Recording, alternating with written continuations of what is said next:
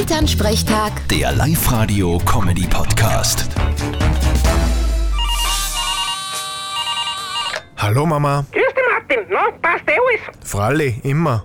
Und war euch eine Demo bei der Gemeinde erfolgreich gestern? Naja, wie man's nimmt. Und wie nimmt man's? Naja, wir haben uns vor die Gemeinde gestellt mit dem Traktor, haben angeleitet und wollten mit dem Bürgermeister reden. Und was hat er gesagt? Ja, nix, weil der war nicht im Amt. Der hat ja einen Haken auch. Und jetzt? Jetzt sind wir wieder daheim. Aber geschaut haben schon ein bisschen, wie wir mit dem Traktor vor der Gemeinde gestanden sind. Habt's die Straßen auch blockiert? Nein, spinnst? Wir können ja die Leute nicht aufhalten. Ihr müsst's noch viel lernen, wie man richtig demonstriert. Vierte Mama. Ja, wie du meinst. Bitte, Martin. Elternsprechtag. Der Live-Radio-Comedy-Podcast.